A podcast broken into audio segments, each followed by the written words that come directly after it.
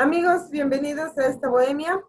Hoy es martes y como todos los martes vamos a tener una amena, agradable e instructiva conversación con un querido invitado.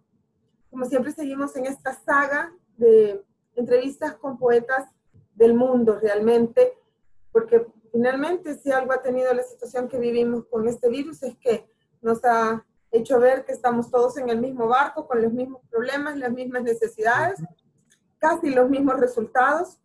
Entonces es interesante que ustedes oigan otras voces, que oigan otras experiencias y que también aprovechemos el tema de que a pesar de estar distanciados socialmente, como se ha vuelto tan frecuente, también nos podemos unir a través de las plataformas digitales, a través de todas estas nuevas tecnologías que se han desarrollado precisamente para que no perdamos esa comunicación humana.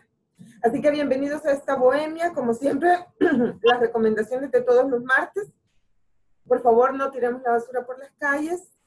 Se los vamos a agradecer, no tiren la basura por las calles. Es terrible tener una ciudad sucia. Ya lo hemos platicado por muchísimos tiempos, muchísimos martes. Eh, la sociedad genera varias situaciones, desde salubridad hasta problemas sociales, de hacinamiento, de violencia, eh, y tenemos que evitarlo, por favor. Hay menos gente en la calle, sin embargo hay un montón de basura. No tiremos la basura por las calles y, y manejemos con precaución. Además, como lo repiten en todo momento y por todos los medios, por favor, mantenga su distancia. Recuerde que ahora todos somos contagio, a menos que se demuestre lo contrario, ¿verdad? Entonces, no es porque la señora de la tienda la conozco desde hace 30 años, porque a mi madrina la conozco desde que nací. Aquí no se trata de conocer o no conocer a las personas.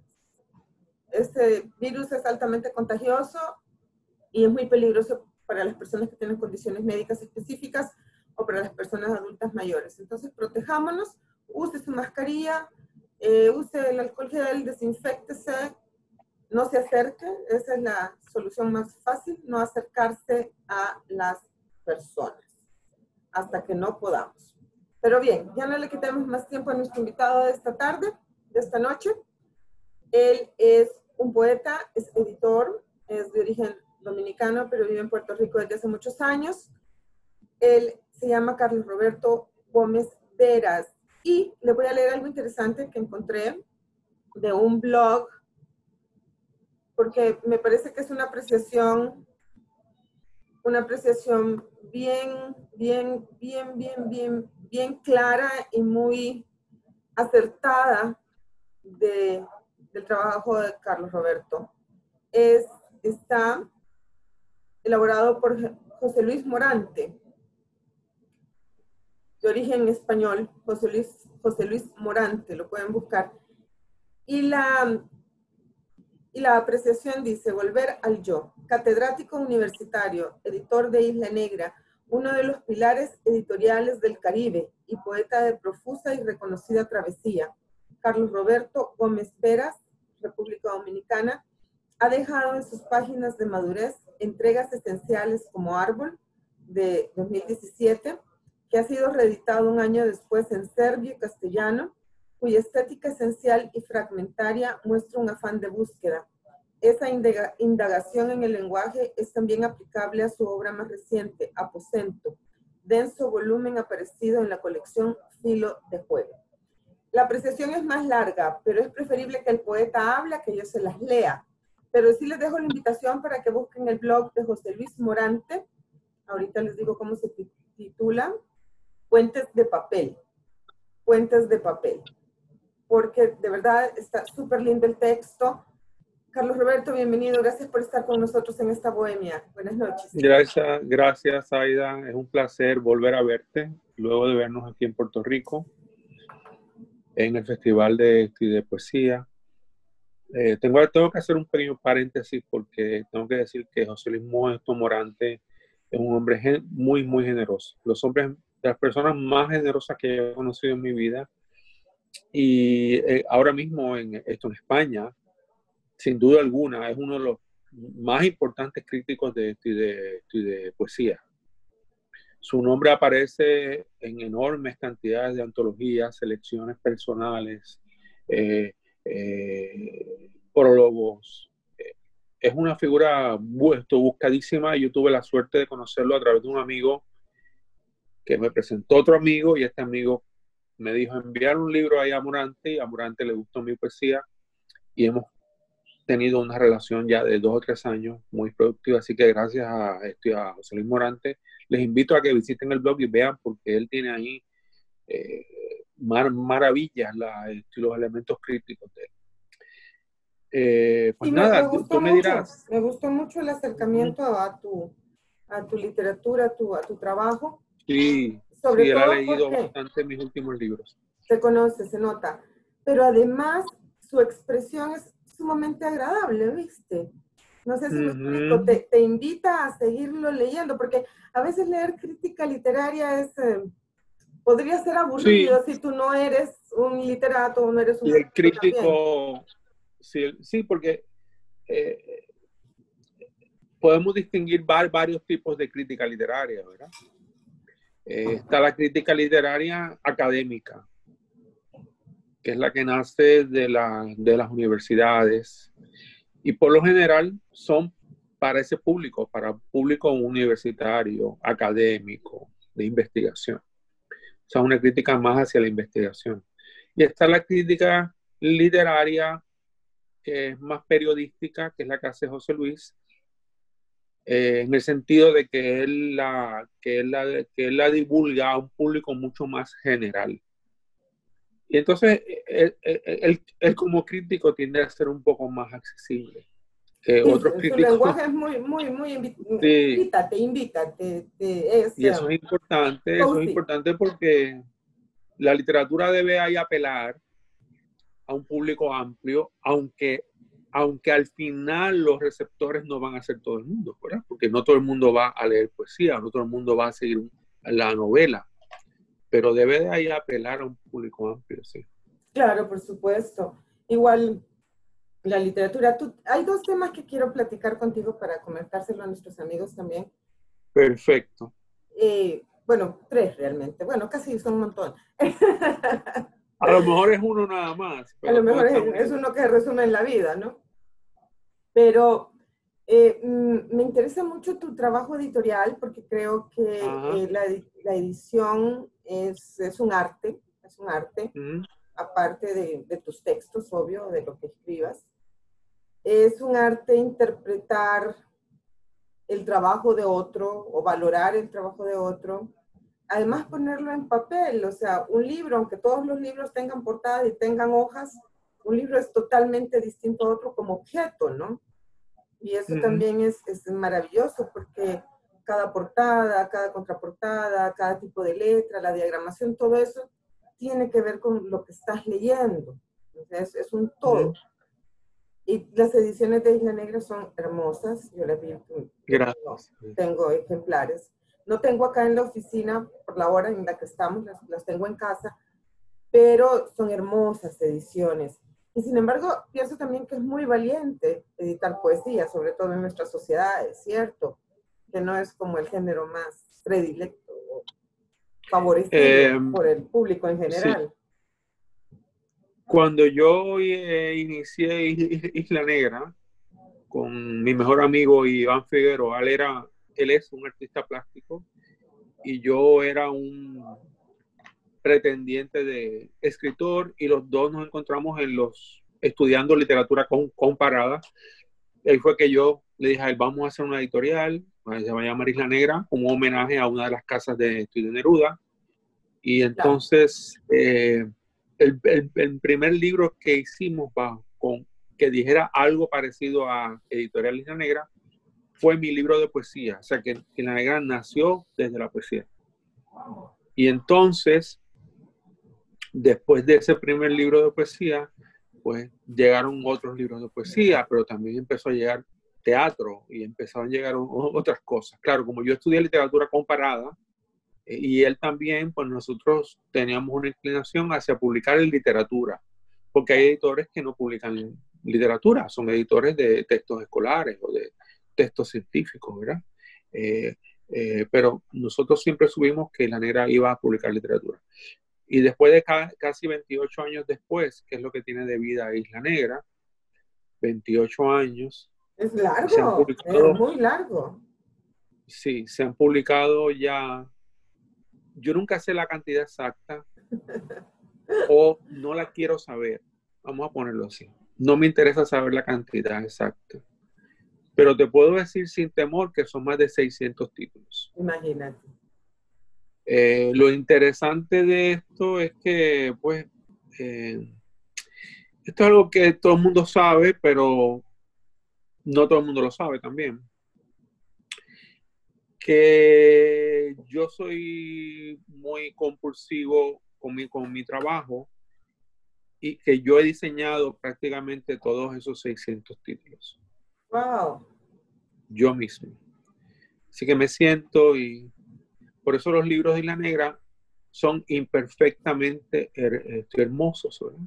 Lo que te digo, se hay nota. Una, se nota. Hay un, hay un elemento ahí, pero ¿por qué? Porque primero no, no se convierte en lo que llamamos Frankenstein. Frankenstein es que tú vas a un proceso editorial y alguien diseña el interior y otra gente diseña la cubierta y otra gente fue que seleccionó la, la imagen y los unen, ahí está el libro.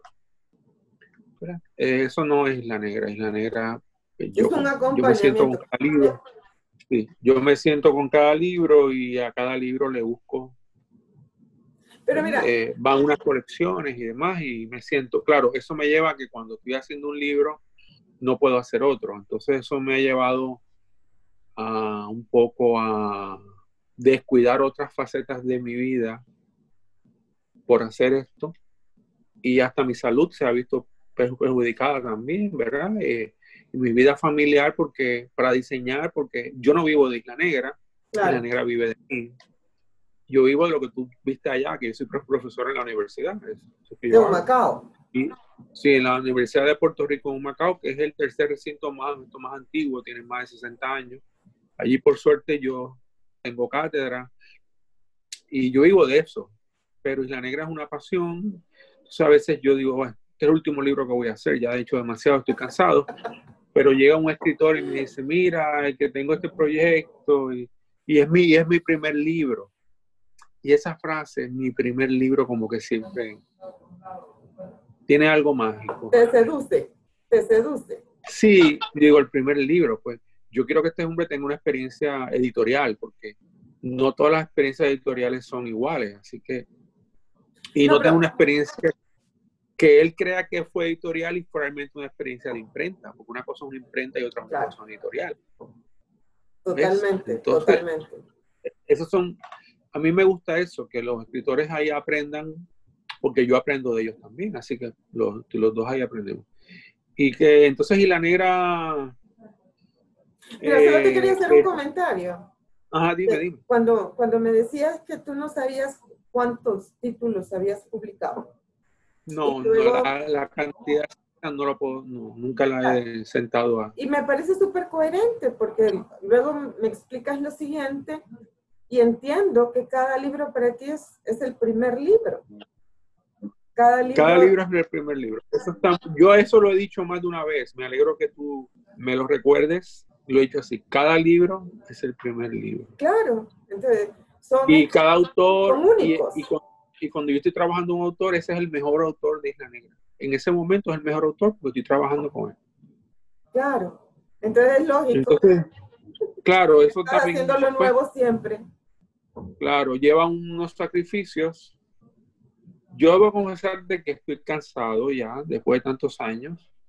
Eh, y así que he tenido que buscar ciertos controles para mí, controlarme yo mismo y por ejemplo hay ciertas horas que ya no, no, no me acerco a Isla Negra, eh, no contesto el teléfono después de ciertas horas. Eh, y también he, he, aprendido a decir no y no puedo. Claro, eso es fundamental. Yo, yo creo que muchos de nosotros tenemos el problema que no podemos decir no. Sí, sobre todo si es una pasión, tú sabes. Y eh, Isla Negra, entonces, yo la he logrado llevar a la editorial a un punto de que ya ya, en términos de sus gastos, ¿verdad? Como un adolescente que se va a vivir solo, pues ella por lo menos se mantiene ella misma. Mira qué lindo, qué lindo. se mantiene ella misma, pero estás, se mantiene con un subsidio. con la mesada de papá. Con la mesada de su papá que no cobra, porque yo no, yo, no cobro sueldo acá. Entonces la negra se mantiene con esa mesada de que yo le pongo el trabajo. Claro, ella tiene que pagar agua, luz, teléfono, tiene que pagar sus gastos. Eh, pero ahora con el, con el coronavirus, pues nos hemos visto muy estrechos. Y yo te, te digo sinceramente, podemos decir las cosas como son. Eh, nos hemos visto muy estrechos y yo dije, bueno, aquí ya, hasta aquí creo que llegamos, pero de repente, hoy mismo me, que me llama una amiga queridísima que lo publicó un libro, una mujer brillante, me dice, Carlos, eh, tenemos una, antología de, de, Reinaldo Arenas. Y, y, esa antología es un ensayo de gente muy importante. La íbamos a sacar con una casa editorial en Holanda, pero no nos ha dado a funcionar y yo dije que contigo. O sea, que entonces ahí ya, después vamos a hacerla, vamos a buscar la forma de hacer la antología. y ahí cae la negra. Sí, y ahí cae. Nos lleva también a otro comentario que te quería hacer y que les quería comentar a nuestros amigos que nos escuchan. Y es que Isla Negra es un sello que tiene un nombre y que tiene una posición de respeto en el marco eh, literario, editorial de, del Caribe. Sí, a nivel caribeño, porque, como muy bien tú dijiste, yo nací en República Dominicana y mi madre era guatemalteca. Ándale, pero somos padre, digo, no, no. Mi madre era dominicana y mi padre era guatemalteco, disculpe. Así que mi padre era guatemalteco, Chapín, y mi madre era dominicana, se emocionó en República Dominicana. Pero a los cinco años mi madre me trajo a Puerto Rico, porque ella vino a Puerto Rico con, a, una beca de la OEA hacer una maestría en sociología y me trajo, así que yo me convertí en puertorriqueño. Eh, pero el problema es que durante toda mi vida yo no he sido ni dominicano, ni puertorriqueño, ni guatemalteco. Me ha pasado, porque cuando regresaba a Dominicana, me decían, ah, este es el primo Bobo, tu boricua estaba acá, este es el dominicanito. Y, una, y, la, las veces que he ido a Guatemala me dicen, usted no es guatemalteco. Así que yo eh, eh, me he pedido asilo en una patria que se llama la literatura. Claro. Y, y, y, y que mi pasaporte es, son las palabras, la literatura y me considero un escritor profesional no porque vivo de eso, sino porque vivo en eso. Claro, vivo, eh, vivo en eso. Entonces, Isla Negra, eh, yo siempre pensé que, que, debería ser un proyecto caribeño y fue tal vez de los primeros proyectos en ver el Caribe como un solo espacio cultural y tirar puentes. Entonces, por ejemplo, la, la, la mayoría de, de, nuestros libros se diseñan en Puerto Rico, pero se imprimen en República Dominicana. Ah, qué lindo. Y en Cuba tengo amistades y tengo eh, colaboradores que trabajan conmigo desde Cuba, corrigen para mí, leen para mí. Olga Marta Pérez, que es la directora de, de Ediciones Unión, que es la casa editorial de la, de la UNIAC ella hace colaboraciones con Isla Negra. Entonces, hacemos colaboraciones, eh, coediciones entre los tres países. Ah, qué lindo. Y, de ahí viene lo de la cuestión caribeña, ¿ves? La cuestión caribeña de Negra. Tienes títulos importantes en, todo. De esos seis, de esos, de esos que no recuerdas cuántos son, Ajá. de ellos han sido títulos importantes que han dado a conocer autores ahora ya con una trayectoria recorrida y con un nombre ganado. Y que como tú lo decías, ¿no? Su primer libro, su, libro Príncipe, sale de Isla Negra. Primer libro, primer libro de, de Rita Indiana Hernández, la escritora dominicana que está radicada en España. Y, sí, o, o, por lo menos lo estuvo, ¿verdad? Ella, ella, ella es un alma viajera. pero que en España ella es una sensación y, y, la, publican. Eh, el, primer libro de este, este, Eduardo Lalo, que ganó el premio Rómulo Gallegos, eh, que es el segundo premio más importante en lengua española novela. El primer libro de él fue Con Isla Negra. El primer libro de Pedro Cavilla, que es tal vez uno de los más grandes escritores puertorriqueños, que vive en República Dominicana. Eh, el primer libro de, no el primero, pero el primero como editorial de Pedro Antonio Valdés, que es uno de los grandes escritores dominicanos de los últimos 20 años. El primer libro de Rey Andújar, eh, que es un escritor dominicano muy bueno y que, ha ganado ya premios y, que, está radicado en Estados Unidos. Y el primer libro de otros nombres que son muy, muy conocidos aquí en Puerto Rico.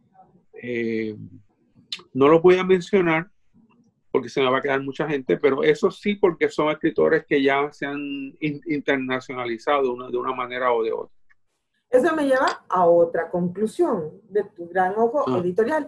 Tú lo decías hace un momento, el escritor tiene que entender, el poeta tiene que entender la diferencia entre una experiencia editorial y una experiencia de imprenta. Claro. A mí, me ha pasado mucho acá en El Salvador, eh, la, edición de poesía generalmente son ediciones de autor.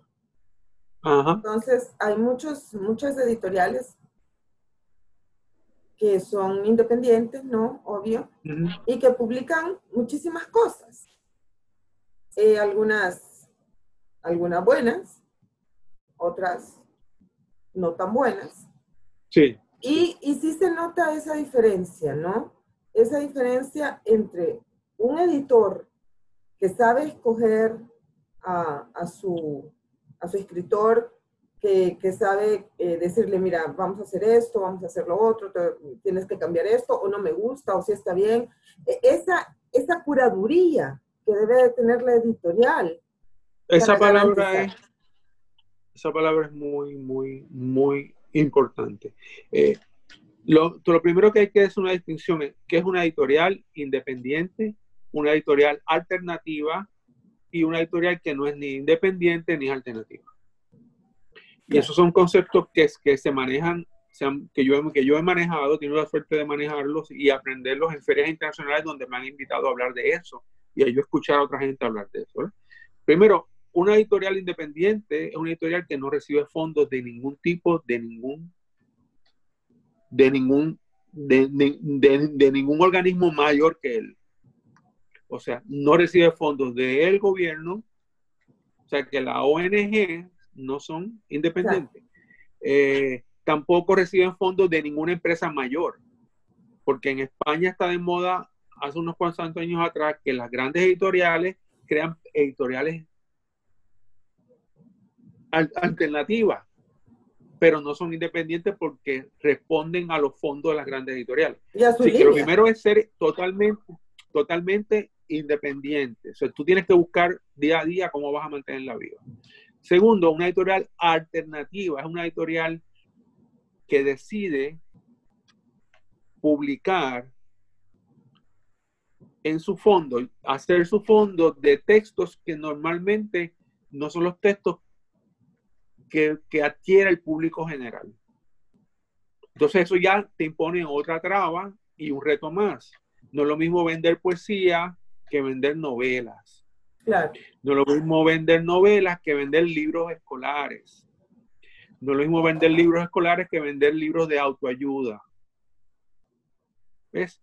Entonces, todos esos son espacios donde tú eh, puedes jugar con eso.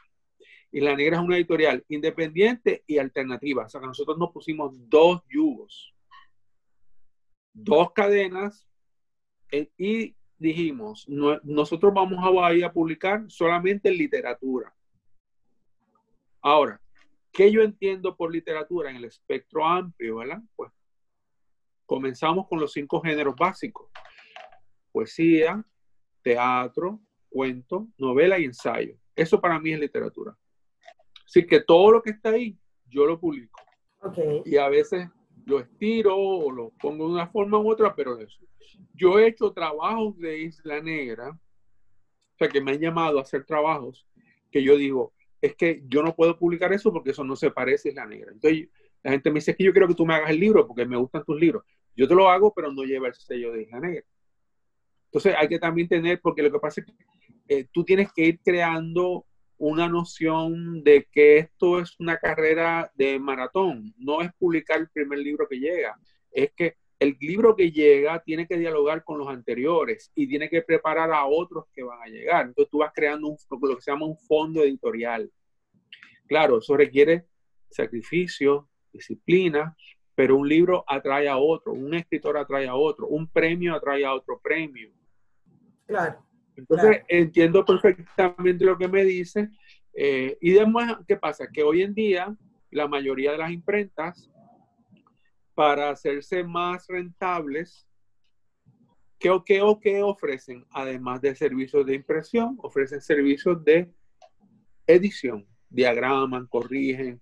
Así que yo digo, te voy a dar un ejemplo.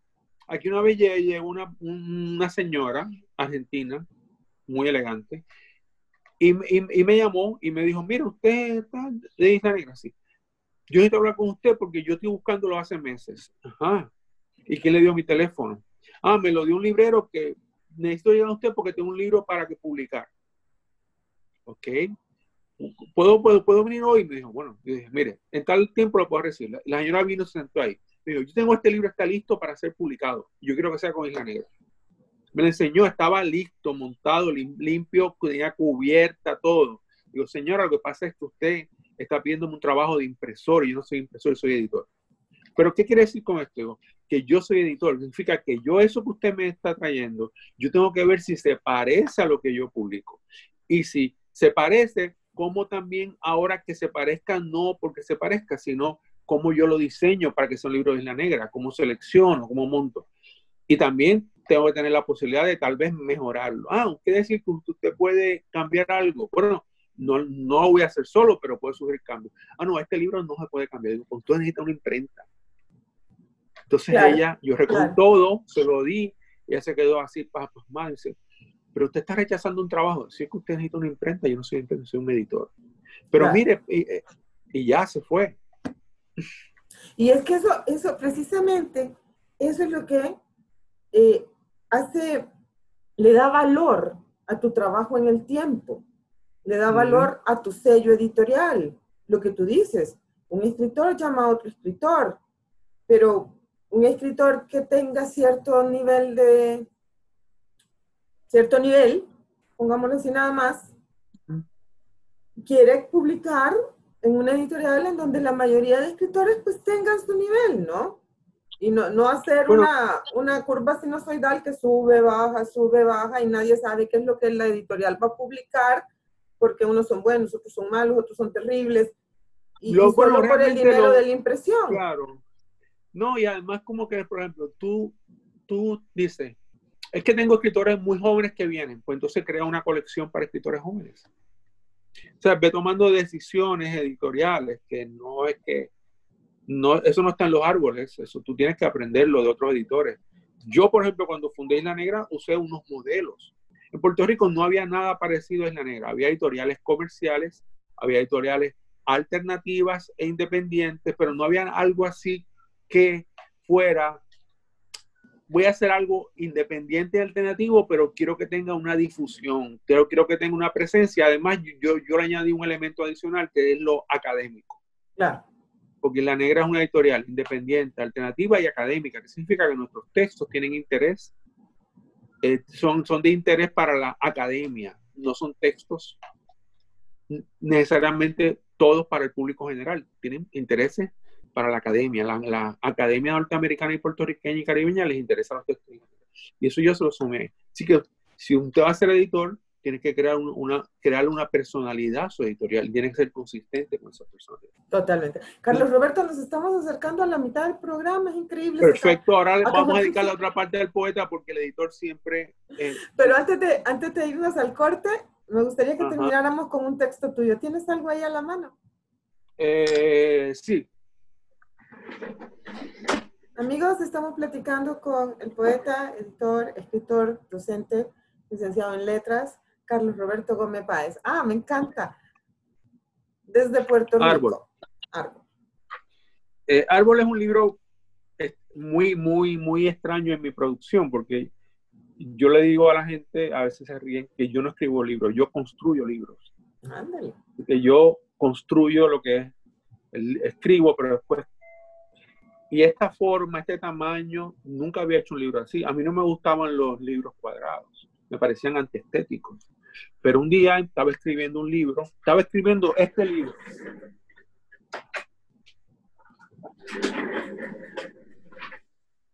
Ah. Solo el, solo el, solo el naufragio. Y escribiendo solo el naufragio, me salió un poema o dos que no parecía ser para este libro y los puse aparte. Y después me salieron dos más. Yo dije, ah, espérate, es que aquí hay otro libro. Dejé de escribir este y me puse a escribir árbol. Árbol. Te voy a leer dos poemas de árbol.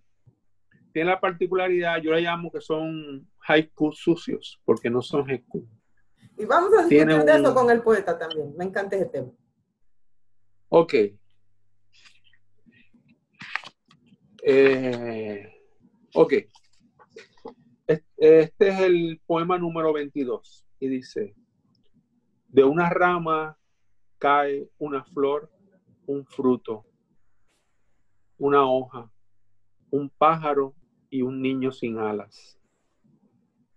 ¿Por qué sentimos el vacío más que la presencia?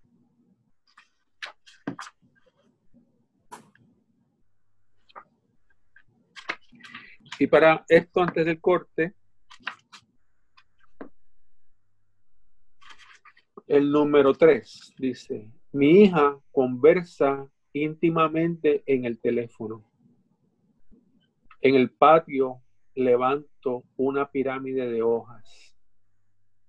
¿A quién le dicta ella mi e-, epitafio? Son hermosos. Ese libro es lindo, lo tengo. Me hiciste el... ah, ok. Me, me hiciste el, honor de regalármelo. Amigos, estamos platicando con el poeta, con el escritor, con editor, em, docente, Carlos Roberto Gómez Báez. Veras. Veras, perdón. Sí, lo que pasa es que ese Veras es con B labial y es un apellido creado en el siglo XIX, o sea que realmente no es que sea muy común. No es común, sí. Y además sabes que tienes un homónimo que se llama José Roberto Gómez Báez. Ah, bueno. Sí, es un homónimo, pero casi, casi completo. Amigos, estamos llegando a la mitad de este programa.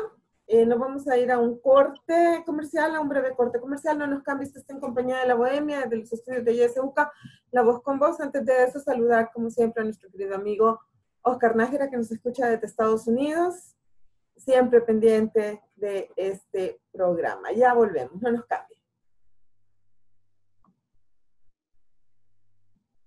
Ok. Déjame buscar el, el poema. Poema breve.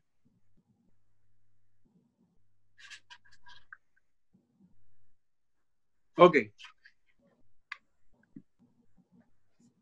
Tú me dices. La ofrenda del libro Solo el naufragio. Sangre, semen, sudor y llanto. Todo está aquí en el cuenco ajado de mis manos. Te lo entrego, tómalo, como quien recibe un nuevo cáliz. Solo guardé para mí esa llovizna imperceptible, taciturna, empedernida y ambigua que algunos llaman poesía. Solo el naufragio. Solo el naufragio. Estamos de regreso en la Bohemia, estamos platicando con Carlos, Carlos Roberto Gómez Veras desde Puerto Rico, desde San Juan. ¿No, en Macao estás? No, yo vivo en San Juan. En San Juan, ¿verdad? Sí, desde San Juan. Y nada, ya pues tuvimos una primera parte hablando de esta, esta increíble labor que es ser editor, editor de poesía, además, básicamente, aunque Isla Negra pues edita literatura en general. Y ahora vamos a hablar con el poeta. 20 años sin escribir, Carlos Roberto. Bueno, cuando yo inicié Isla Negra, comencé con mi, con mi primer libro de poesía. Y tuve suerte porque yo no, yo no iba a estudiar literatura ni nada de eso. yo no, yo no pertenecía a ningún grupo literario, a ninguna revista, y de repente con mi primer libro me gané el Premio Nacional de Poesía, un golpe de suerte. Y eso entonces atrajo mucha gente a Isla Negra. Y después yo escribí tres libros más. Y esos tres libros, los, en vez de publicarlos individualmente, los publiqué en un solo volumen. Y después de esos cuatro libros, dejé de escribir. ¿Y por qué? Bueno, hay, hay, hay dos explicaciones para eso. Hay una explicación histórica y una explicación mitológica. La explicación histórica es que eh, yo desde el primer libro ya había comenzado Isla Negra. Pero después de que escribí el cuarto libro, Isla Negra se convirtió en un proyecto que yo sentí que tenía que dedicarme enteramente a él. Y me pasaba algo muy interesante. Yo soy un editor que también soy escritor. Hay, hay editores que no son escritores, pero yo soy escritor. Y me pasaba más de una vez que trabajando un texto, yo mismo, una voz me decía, ¿qué tú haces perdiendo tu tiempo corriendo a este tipo que escribe menos que tú? Entonces yo decidí que para yo ser un buen editor tenía que posponer mi ego y lo guardé un poquito atrás, pero lo guardé tanto que se quedó 20 años allá. Yo estuve 20 años sin, no es sin publicar, es sin escribir nada. No escribí ni una servilleta. Ni una servilleta me dediqué a hacer Isla Negra, Isla Negra, con la ayuda de otras personas, como que era la madre de mi hija, la, la, hermana de ella, administradores, editores, trabajaron conmigo y, la negra subió. yo me dediqué a hacer Isla Negra, Negra. A los 20 años sentí la urgencia otra vez de volver a escribir y empecé a escribir otra vez a los 20 años. Yo empecé con mucho miedo porque no sabía si iba, si iba a volver a escribir y se me había olvidado que era eso. Porque yo leía y, escribía contraportadas, esto, pero no poesía ni nada de eso. Y entonces volví a escribir a los 20 años, luego más tarde. O sea, ya, y ahí me di cuenta, ahí me di cuenta que, no podía parar y no he parado. Ahora no solamente sigo escribiendo, ahora yo escribo tres, yo, yo, estoy escribiendo, por lo general yo, yo escribo dos o tres libros a la vez. Wow. O sea, yo estoy escribiendo un libro y estoy escribiendo otro y estoy escribiendo dos o tres libros a la vez. A la vez los escribo y los voy programando. Ya yo tengo un libro listo para este año, que lo voy a sacar más tarde. Tengo uno para el año que viene y ya estoy por la mitad del que saldría para el año 22. 22. Mira, eso que no he parado de escribir, no he parado de escribir. Eh, pero para eso el, poeta tuvo que ser rescatado del editor, porque el editor es, es terrible y es es un hoyo negro, todo, todo se lo traga el editor. Pero es que Entonces el poeta tuvo que decir, yo necesito mi espacio. Claro.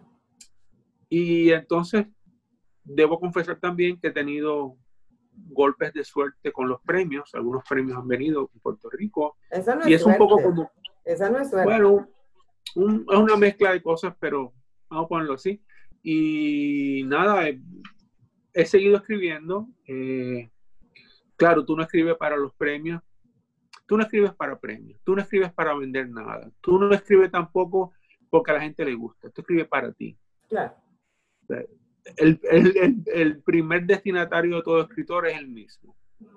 Para hablar con ese otro que se perdió en el pasado, a los Cruz. Para hablar con el otro que no quiere encontrarse con él.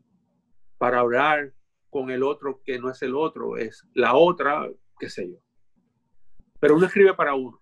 Pero me, me parece a mí, esto me lleva a otra reflexión, no sé, no sé si estaré equivocada, es que cuando te sumerges tanto en los textos con tanta dedicación, que es lo que hablábamos de tu vocación de editor y, y de, tu, y de tu profesionalismo como editor, tú te sumerges en el texto para corregirlo, para mejorarlo, para, para diseñarlo, para diagramarlo, para buscarle una portada que, que hable y cuente lo, lo mismo. O sea, te sumerges en ese texto. Entonces, al, sumergirte en la voz de otro, tu voz eh, o tienes miedo de que, no, no miedo, sino que de alguna manera se permea, o sea, de alguna manera podría haber bueno, algo eh, eh, ahí. sí, lo que pasa es, acuérdate lo siguiente, yo estudié literatura en la universidad. O sea que a mí la literatura no me llega de manera orgánica, me llega de manera académica. Y lo primero que hace, el primer efecto que tiene cuando tú estudias literatura académicamente hablando, eso no significa que todo el mundo tiene que hacerlo así, pero cuando tú lo estudias académicamente hablando, significa que la, que la academia te va a entregar un listado. Tú vas a conocer, tú vas a ir, te va a entregar un listado de los grandes escritores y tú vas a, crear tu propio listado. O sea que ya como escritor ya yo tengo mis, mis, mis, mis referencias. Eh, y, yo sé quiénes son esos. Y esas referencias van cambiando. Primero, pues, la gente comienza a leer. Yo empecé leyendo ahí en Neruda. El primer libro de poesía en mi vida que yo leí fue Residencia en la Tierra. Imagínate. No fueron 20 poemas de amor, fue Residencia en la Tierra. Así que yo me quedé trastocado con esa poesía surrealista, bajo la influencia de, todas las drogas que, se metió Neruda allá, allá en la India. En la, entonces, eh, estoy en Rangún, entonces yo me quedé con, ah, esto es la poesía, hasta que un día Lorca, ah, esto es la poesía, ah, Octavio Paz, eh, ah, esto Mayakovsky, ah, los poetas japoneses, ah, Baudelaire. ¿Ves? Entonces uno va descubriendo y, y, o sea que, que en, volviendo ahí a tu pregunta, no, el yo leer a otros escritores no me, porque yo sé que ellos están aquí para que yo los edite. Por lo tanto, yo tengo que hacer una distancia con el texto. Es un texto que yo voy a editar. Si no a una distancia, no, no, no le puedo decir a un autor, mira, es que ese título no va. O este poema no debe ser eso es algo que, que también me, me, interesó mucho de, de, esta aproximación que hace el, el escritor del que hablábamos, eh, su nombre, perdón, de Puentes de Papel. Manuel, de Puentes de Papel. Uf, se me fue. Ah, se me fue, pero sí. Eh, José Luis Morante. Ah, Morante, José Luis, claro. Él, él dice algo en, en esa aproximación bien interesante y dice que eres uno de los escritores más eh, asertivos en, en, los, en los títulos. Mm, sí, porque para mí titular es un arte. y hay escritores que no saben titular. Yo no puedo.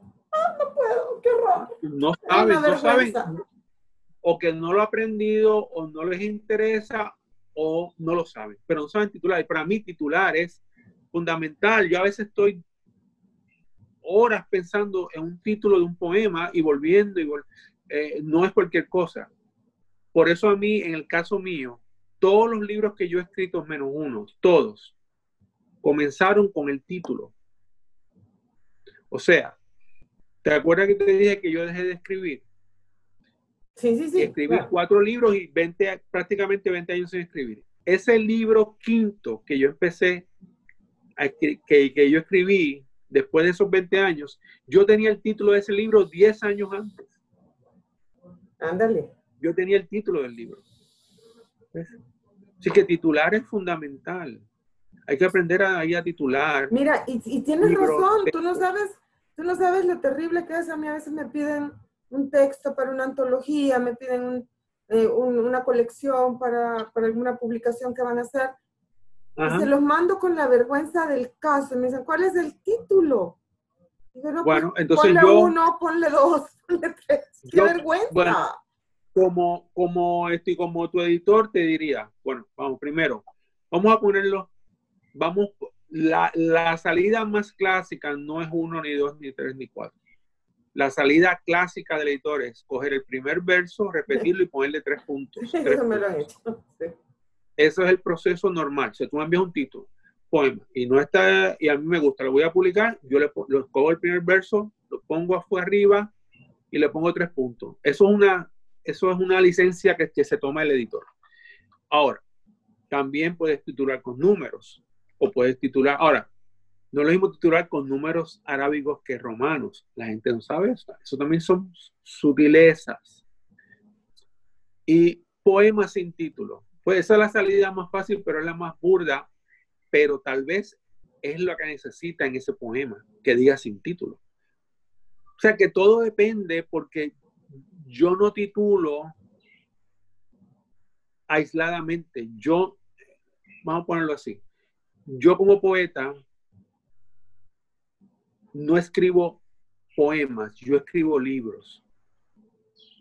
Todo poema que yo hago es porque pertenece a un, a un universo que ese libro va a salir dentro de un año o va a salir dentro de un mes. A veces me ha pasado que yo tengo un libro que está listo y me doy cuenta, porque me doy cuenta yo o porque un lector, yo tengo lectores que me leen también, me dicen, Carlos, que ese poema que está en ese lugar no debe ir ahí. yo reviso, ah, verdad, no debe ir ahí. Lo muevo. O es que hay falta un poema antes de ese poema para que ese poema pueda ir ahí. Entonces yo me siento y escribo un poema. Claro, tú estás construyendo un mundo. O sea, eso no, yo no creo en eso de que, ah, estos son los poemas que yo, yo no creo. Eso no significa que no funciona. Hay gente que le funciona. Ah, yo cogí, estos son los poemas que escribí hace, eh, que yo iba escribiendo hace cuatro años, los junté, los amarré y ahí están. Ese es el libro. Hay gente que le, hay gente que le, que le, que le funciona eso. A mí no me funciona. Son los procesos creativos a mí me pasa un poco como a ti. Yo mientras no, yo tengo un, todo, todos mis textos están unidos por algo, en el estilo, en el lenguaje, en la forma que lo estoy diciendo, en el tema. Y, y además lucho mucho inconsciente y conscientemente por no repetirme, porque el siguiente trabajo no tenga el mismo ritmo, no tenga el mismo la misma forma, no sé, o sea, cambiarle, cambiarle algo. Por eso eh, un poco. Una de mis mejores lectoras es la que tú, tú la conociste, la doctora Lina Luz Santiago, ¿te acuerdas? Ah, claro, por supuesto. Es una mujer brillantísima, una lectora. Me gustaría entrevistarla también. Fue después y que te la voy a conectar para que la invites. Hazme, el favor, porque yo perdí el contacto. Hazme el favor. Yo me encargo de eso. El asunto es que estudiar Línea Luz, que me ha leído todos mis trabajos, dice, según ella, ella es más inteligente que yo, así que yo, yo, yo le voy a creer. Y ella dice que lo que yo he logrado hacer es que cada libro mío sea distinto. Hay algo distinto en cada libro. Aunque yo hable de lo mismo, pero es distinto. Claro. Entonces yo me di cuenta que yo siempre he hecho eso. Yo, yo he decidido, y comienza por el título, yo soy fiel a un título. Solo el naufragio. Pues es un libro que habla sobre el naufragio. Pero, ¿qué es naufragar? Pues claro, naufragar es, pues, quedarse flotando en medio del, del mar.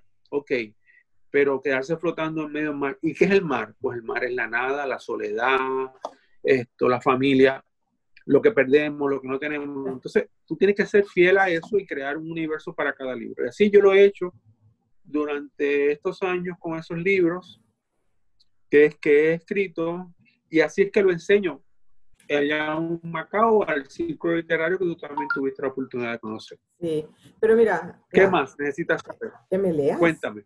Me leas. Ah, que te lea. Sí, este es el, este es el espacio. Te voy a leer. Eh, Ok. Este libro tiene una sección que se llama siete, eh, se llama Suite japonesa de siete movimientos. Suite japonesa de siete movimientos. Que son siete poemas japoneses que yo escribí. No es que lo escribí en japonés. Yo nunca he ido a Japón, pero me, me, fascina la cultura japonesa, sobre todo el concepto del, de, del tiempo el concepto del tiempo que tienen los japoneses es una cosa increíble.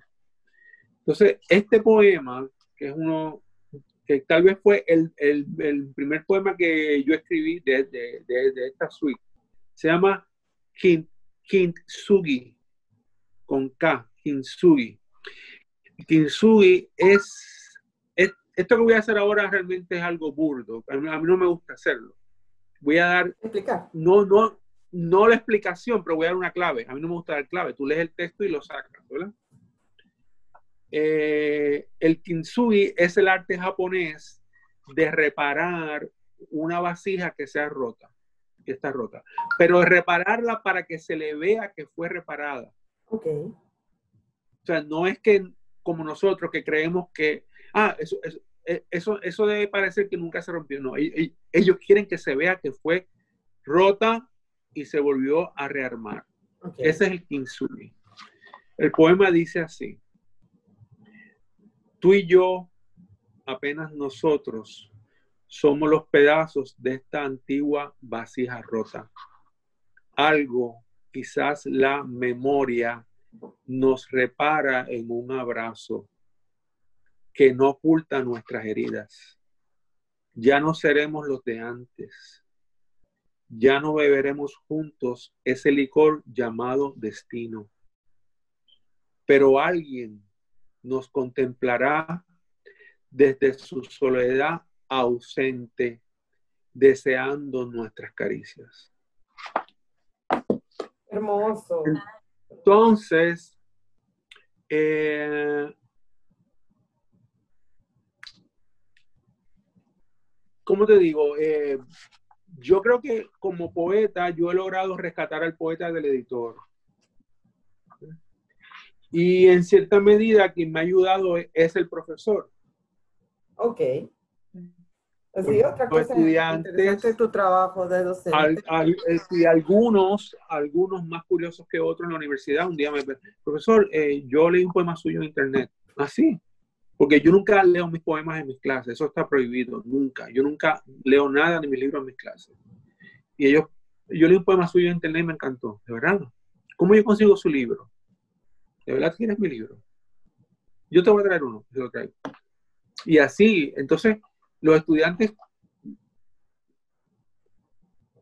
se identifican mucho con, con el profesor, ¿te diste cuenta? Sí, total. Pero algunos, algunos que tienen esa vena literaria me reclaman al poeta. Entonces, el poeta logró sobrevivir al editor, que te digo, Mira. Que cualquier directo dictador es un nene de, de, teta al lado del editor, ¿ves? Ese, es otro tema, ¿no? El tema de la docencia y de la docencia en el área de la literatura.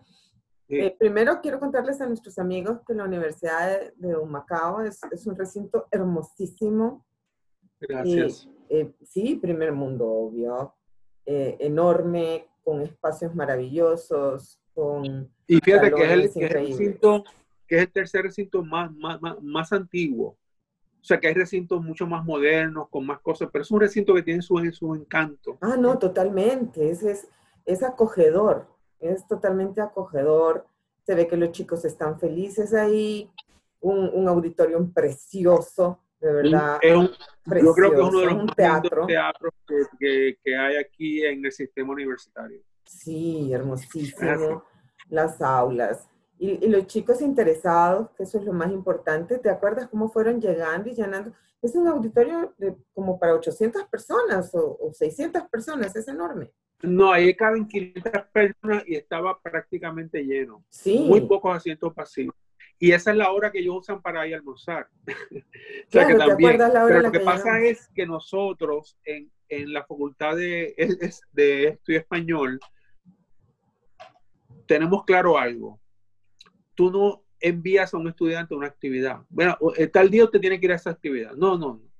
Usted gasta una clase explicándole al estudiante de qué va a ser la actividad, por qué usted tiene que estar en esa actividad y qué usted espera sacar de esa actividad. Entonces el estudiante va más, oh. más preparado a la actividad. No está allí porque tiene que sentarse y mientras está sentándose, algunos ven celulares, otros contestan cartas y llenan examen. Eso siempre pasa. Pero el que va para ya tiene una, lo que se, lo que se le llama en la literatura un horizonte de expectativas. Él va a esperar algo, va a esperar unos poetas que vienen, y es un festival internacional, y estos poetas vienen de diferentes partes del mundo, que algunos son de acá, pero otros son de otros lugares, y yo quiero saber quiénes son poetas, y quiero ver los estilos de los poetas, y quiero... Eh, eso, eh, esos son semillas que, que, el, que el profesor tiene que dejar ahí adentro. Sí, no, fue muy hermoso, de verdad. Fue muy, muy lindo. Eh, lo, vamos a recordar siempre con, cariño, con un gran privilegio. Un gran privilegio de haberlos acompañado y haberlos conocido. Y, y, dime, mucha gente cree que dice, voy a estudiar literatura y es porque te van a enseñar a escribir. aquí en el país han cerrado las cátedras de literatura. Únicamente la Universidad de El Salvador, que es la universidad estatal, tiene literatura. De ahí todas las universidades privadas cerraron. Eh, bueno, aquí no, es, no estamos muy, muy lejos de eso, pero sí en todas las universidades, de una forma u otra, hay algún curso de literatura. No habrá programas, pero habrá un curso. Ahora, ahora digo yo, ahora, en los últimos 15 años, se ha puesto de moda los grados en escritura creativa. Y ahí si tú vas a que, a, que aparentemente o supuestamente te enseñen a escribir literatura. Pero yo no estudié eso, yo estudié literatura comparada y después estudié estudios hispánicos. Eh, había, yo, yo no fui ahí para que me enseñaran a escribir, yo fui para que me enseñaran a leer. A leer, claro. Porque lo primero que debe saber un escritor es leer. Claro. El escritor no, no es escritor, el, el escritor no se sabe escritor cuando escribe, se sabe escritor cuando empieza a leer de una manera que antes no había leído. Como decía Borges. Eh, Borges. Me enorgullezco más de los libros que he leído que de los que he escrito. Eso decía Borges, de lo que he leído de lo que he escrito. Entonces, a mí me enseñaron a leer. Entonces me enseñaron cómo leer, a quién leer, y entonces yo empecé a crear mi propio criterio y un día, después de leer y leer y leer, sentí lo que se llama la urgencia de escribir. Claro. Bueno, que es esa cosa que tú... ¿Ah? Dime. perdón, sí, nos quedan alrededor de cuatro o cinco minutitos y me gustaría que, que, nos leyeras otros textos. Ok. Cuando yo sentí la urgencia de escribir, entonces me puse a escribir y después un libro. Pero eso fue el paso, leer, escribir y después de escribir, lo primero que hay que saber es leer y después hay que saber escribir y después lo próximo es saber a borrar. Totalmente. Si no sabes borrar, tampoco eres escritor. Tienes que aprender a borrar, porque no todo lo que salió de ahí significa que, que, es así. Sí, mira, y yo creo que eso nos da para otro programa, porque ahora con esto de las redes sociales, resulta que todo el mundo es poeta y escriben tres cosas en el WhatsApp o donde sea y ya lo publican y ya es un poema. Ok. Este poema eh, se lo dediqué a un amigo que es uno de los más grandes críticos de, arte en Puerto Rico y él le gusta mucho mi poesía. Y él, cuando tú hablas con él, es como un universo. Entonces, y yo le llamé al poema Universo. Uni va entre paréntesis. Y el poema dice así. La poesía es una pirámide saqueada. Bravo. Bravo. Hablando de eso, de lector y entrar. en Una pirámide, tú entra, coge y... Una imagen preciosa la poesía es una pirámide saqueada. Me encanta. Ese es el universo. Precioso. Ándale, otro más, otro más. No, no te quedes Óyeme, pero vas, esto, vas a tener que pagarme doble. El cheque me lo envías doble. Eh, vamos a ver. Ok, por transfer doble. Este poema se llama Tiresias. Tiresias. Tiresias. Tiresias. ¿Te acuerdas de Tiresias, el personaje de, de Edipo? Somos el albergue sagrado del mar, del cielo y de los otros paraísos. Decir y hacer son las puertas contra la muerte. Tu voz de fuente y tu mirada de menta son las llaves que abren mi Edén. Solo tu duda deja ciego mi universo. Hermoso, bravo. Carlos Roberto, ya, pues se nos ah. acabó el tiempo. Ese es el único problema que yo tengo gracias. En la ha, sido un, ha sido un gusto reencontrarnos. Gracias por la distinción que me hace de invitar a conversar contigo y con tu público. Gracias, de verdad. Gracias a ti por tu tiempo. Es, es un honor para nosotros. Te agradezco, te lo agradezco. Esta es tu casa Cuando quieras, volvamos a platicar cuando quieras presentar tu libro, cuando, por favor, tú solo me dices, mira, tal día quiero, tal día lo hacemos. Trato hecho, trato hecho. Va, prometido. Ah, y me debes el contacto con, con, con, con, con, con, con Alina Luz. Con Alina Luz, exacto. Te lo envío. Por favor. Bueno, amigos, eh, hemos platicado esta noche con el poeta, editor, docente, catedrático, Carlos Roberto Gómez Veras desde San Juan, Puerto Rico, y como ustedes han visto, es una conversación impecable. Es maravillosa.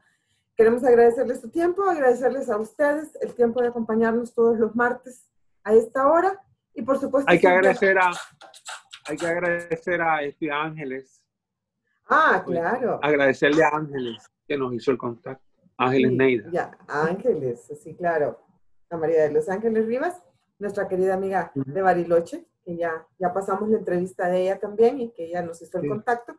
Así que a ustedes también, gracias por estar con nosotros, gracias por su tiempo.